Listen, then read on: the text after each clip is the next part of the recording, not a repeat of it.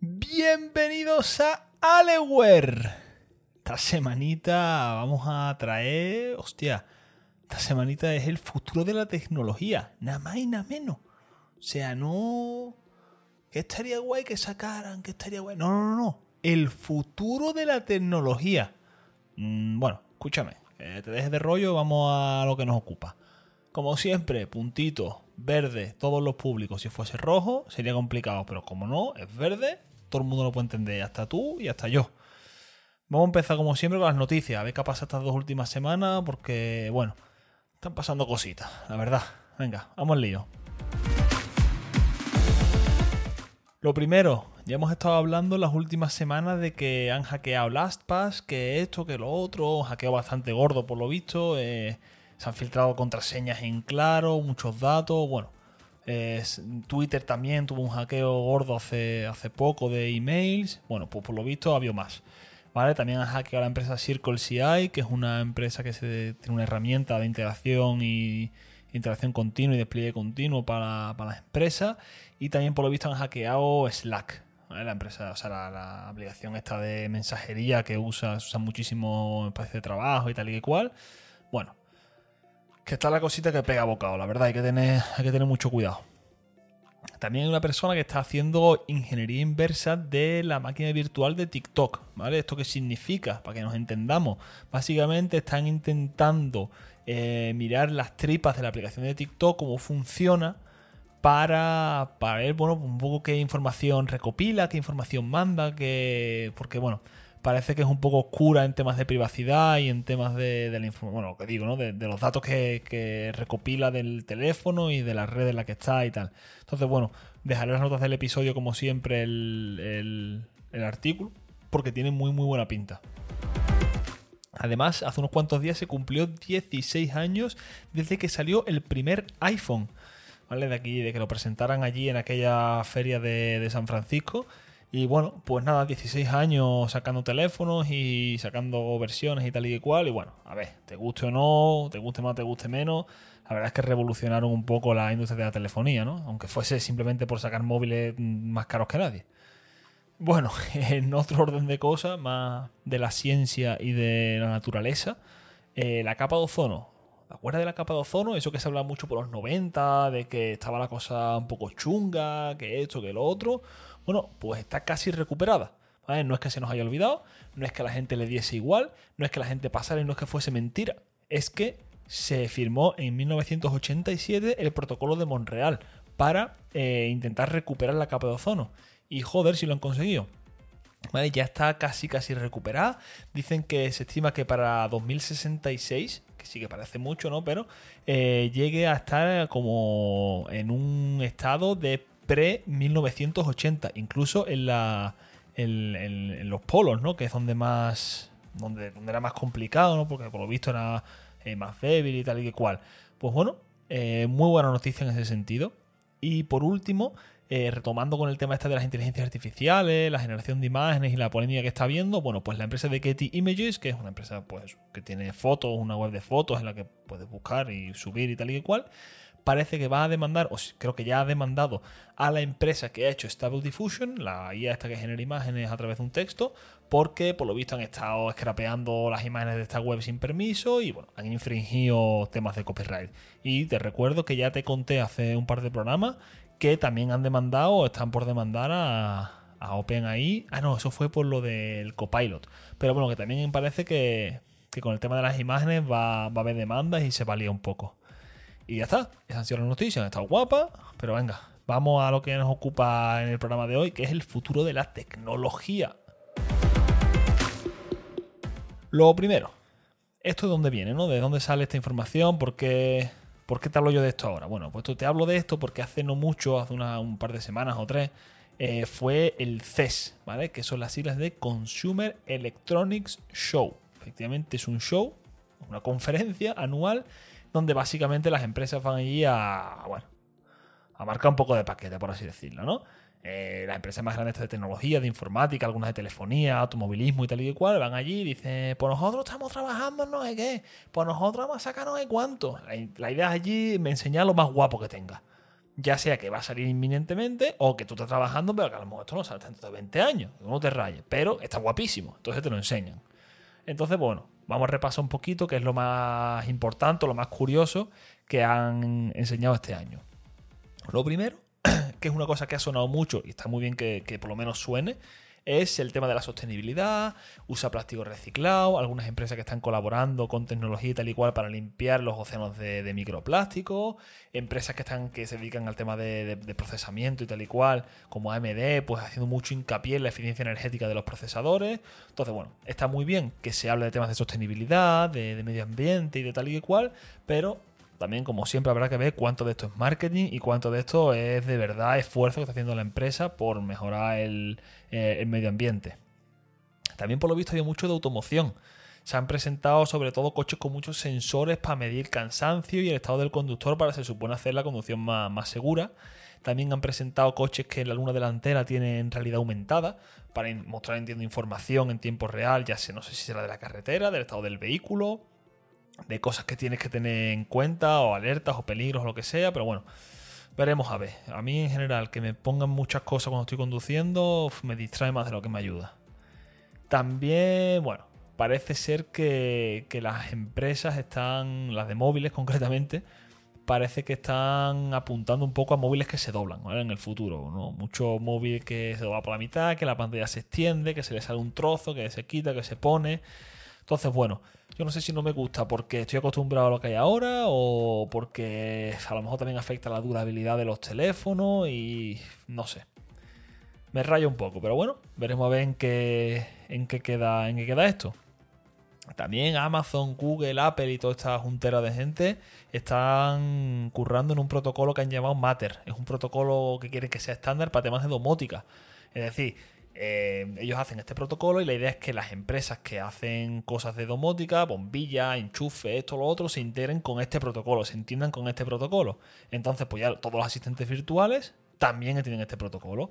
Entonces, por lo, bueno, lo que quieren, entiendo, es que sea mucho más sencillo tanto para las empresas que fabrican los, componentes como para el usuario final, encontrar cosas compatibles. Entonces, si a mí esto la verdad es que me interesa bastante porque ahora que quiero intentar pasar, pues me gusta el tema de domótica y quiero intentar pasarme un poco a asistentes virtuales y tal, de código abierto, por tema de privacidad y tal y cual. Entonces, si esto se hace popular y, se hace un estándar, pues seguramente será muy sencillo encontrar bombillas y esto y lo otro que sean compatibles con muchísimos eh, asistentes virtuales, ya sea de los propietarios, de Amazon y de Google y esta gente, o, o estos de código abierto. Que no sé, que esta, esta parte me ha gustado. Y otra de las partes que me gusta muchísimo de la informática es la, el tema de salud, ¿no? Cuando la informática o la tecnología se mezclan con salud y hacen eh, cosas en común, intentan mejorar la vida de la gente, la verdad es que me mola, me mola un montón. A lo mejor alguna vez eh, curro de eso. Bueno, ¿qué han salido? Pues lo primero, un sensor que tú pones en el bate y cuando mea te hace un análisis de orina. De manera pasiva, o sea que tú simplemente tienes que mear. Te sientas o de pie o como más te apetezca, pero que tú meas y eso te hace el análisis. Hormonas, eh, yo qué sé, lo que se mide en una análisis de orina. Pues eso, no sé, está guay. Se conectará con el móvil seguramente. Nada, pues tú, las veces que vaya a mear día, pues yo qué sé, pues, pues ahí tienes los datos. Muy chulo. También una empresa ha anunciado que va a usar una IA para, a través de un selfie, eh, ser capaz de medir la presión arterial y el ritmo cardíaco. O sea, muy chulo, la verdad. Técnicamente muy chulo. Pero a mí esta cosa se me va acabando dando mal rollo, qué uso se le puede dar o qué uso le van a acabar dando. Pero bueno, que está chulo, la verdad. Y también eh, están avanzando eh, en el tema de audífonos. Que la verdad es que es una parte que yo no estaba muy al tanto de si estaban haciendo progresos ahí, de cómo está esa tecnología y tal. Pero bueno, hay empresas que han presentado auriculares que van a tener esa doble función, ¿no? De auricular y de audífono que supongo que para la gente que necesite este tipo de, aparatos, pues hostia, que se, que se mejore esta tecnología, que se invierta esfuerzo en hacerla más cómoda, más útiles y tal, pues seguramente pues le parecerá guay. Así que bueno, pues ahí tenéis otra cosita más.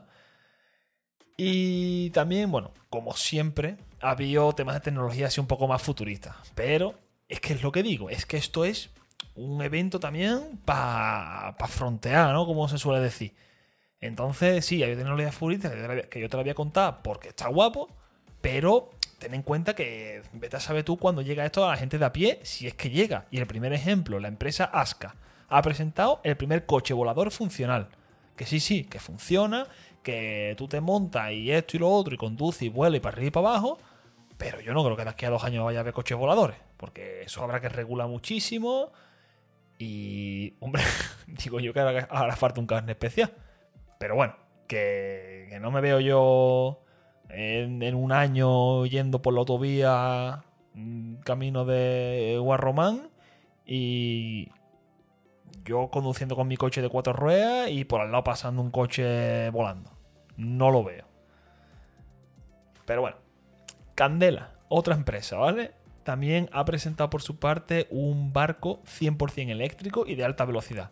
Que la verdad, con la cantidad de combustible que gastan los barcos, lo que tiene que contaminar eso, mm, me parece, me parece guay que también que se avance en este sentido. Pero vamos, también tiene pinta. O si ya los barcos son caros, imagino que un barco eléctrico y esto y lo otro, bueno, pues imagínate, ¿no? Pero, como ya he dicho 36 veces, eh, está chulo. También, hostia, esto es una cosa que la verdad es que yo no tenía ni idea de que esto era una necesidad de la gente. Han presentado un carrito de bebé con conducción autónoma. Sea, tú coges a tu, a tu retoño, lo pones en el carrito, te vas a la calle y tú vas andando y al lado va el carro solo. Y no tienes ni que empujarlo ni nada. Pues yo qué sé. O sea, bien, ¿no? No sé. Es que la verdad es que aquí estoy muy fuera, pero me ha parecido súper curioso y tenía que traerlo. Yo qué sé, si alguien eh, tiene hijos o tiene carritos y me puede dar información de si esto es útil o si esto es una necesidad o qué le parece, pues lo agradezco, porque pinta guapo, pero también pinta un poco a... ¿Esto para qué? Pero bueno. Y BMW, volviendo a los coches, también, por lo visto, tú quieres que puedas personalizar el coche pues hasta la muerte. Quieren incluir por un lado un asistente virtual que sea mucho más humano, entre comillas, ¿no? Que no sea solo de ponme música, eh, pon la radio, pon la calefacción, pon el aire, sino que por lo visto quieren que puedas tener una conversación como más fluida con, el asistente. Y por lo que también quieren poner como paneles de tinta electrónica por el coche, que tú puedas modificar, que puedas cambiar patrones y tal y cual. Y bueno, yo qué sé, que te pongas el coche como, como tú quieras. Y ahora pasando otra vez al tema de salud, pues la empresa Valencel ha presentado un tensiómetro que te mide la, tensión, evidentemente, con la huella de estirar. O sea, tú pones el dedo y ping, tensión media pues la verdad que a lo mejor para gente mayor, para gente que necesite controlarse la tensión, no tienen que estar con el tensiómetro, ahora me lo pongo, ahora se infla esto, lo otro, sino lo tengo, es un cacharro muy chiquitito que lo podéis llevar encima siempre, pones el dedo y te lo mide. Pues súper, súper útil. Esto sí me parece realmente útil. Y también han presentado una cosa que son unas gafas así, un poco aparatosas, la verdad. Sí, típicas gafas de pasta y tal y cual, que te las pones y por lo visto traducen conversaciones en tiempo real. O sea, esto sí es el futuro, ¿vale? Por aquí sí. Por ahí vais bien. Esto me parece mm, tremendamente útil. Así que venga, a trabajar en eso, hacerlo más cómodo y que sea más chiquitito, que no sean gafas, que sea otra cosa y, que se comercialice. Y para los que sois de, jugar, de videojugar, iba a decir, no estoy yo fatal. Eh, Alienware ha, ha presentado también un mando para videojuegos aparte de que tiene botones arriba, abajo, que si unas ruedas debajo, para no sé qué, para no sé cuánto. Aparte de eso, lo que más ha llamado la atención es que tiene un sensor de, huella dactilar que detecta quién está jugando y pues, bueno, para precargar o para cargar, mejor dicho, eh, las configuraciones que tenga esa persona, el mapeo de botones o, o, alguna personalización que tenga, no sé. Bueno, y Razer, que por lo visto también cada año presenta cosas que son un poco locas, este año ha decidido que va a presentar una silla gaming que tiene un sistema de sonido de 7.1, esto de sonido envolvente, que nota si el sonido te viene por arriba, por abajo, por la derecha, por la izquierda, más adelante, más atrás, pero que además la silla tiene sensores ápticos, es decir, sensores táctiles que te dan una, una retroalimentación a ti eh, física. ¿Vale? Para que tú sientas que estás en el juego. Entonces no sé si a lo mejor es que mm, estás jugando un juego de tiro y te explota una granada a la derecha y además de escuchar el sonido por la derecha, los sensores esos te pegan un pinchazo por el lado derecho para que sientas como la metralla, yo que sé, eh, no lo sé. No sé si esto va a llegar alguna vez a, comercializarse, pero bueno, no sé si lo probaría. Y para los que os gustan los portátiles, bueno, pues Dell parece que va a renovar algunos de sus portátiles y los va a sacar a precio bastante asequible. Y otra vez Alienware También va a sacar portátiles, pero dice que van a hacer los portátiles de, de gaming más finos del mercado. Pero ahora esto sí, estos no van a estar a un precio asequible. Y nada más, esto ha sido todo, como siempre espero que te haya gustado, déjame en los comentarios qué te han parecido estos, estos avances, si tú a lo mejor te habías enterado de alguno que yo no he comentado, por, por favor, eso del carrito este que se conduce, el carrito de bebé de conducción autónoma, si tú conduces carritos o tienes hijos o lo que sea, mmm, dime algo, ¿vale? Como siempre en las notas del episodio te dejo, te dejo enlaces a todo esto, a lo que, al CES y a, lo mejor que se ha presentado. Y bueno, si compartes el vídeo y te suscribes y esas cosas, pues ya me ayudas, pero vamos, a cuchillo. Y nada más, lo dicho, que nos vemos en dos semanitas, ¿eh? Venga, pasarlo bien.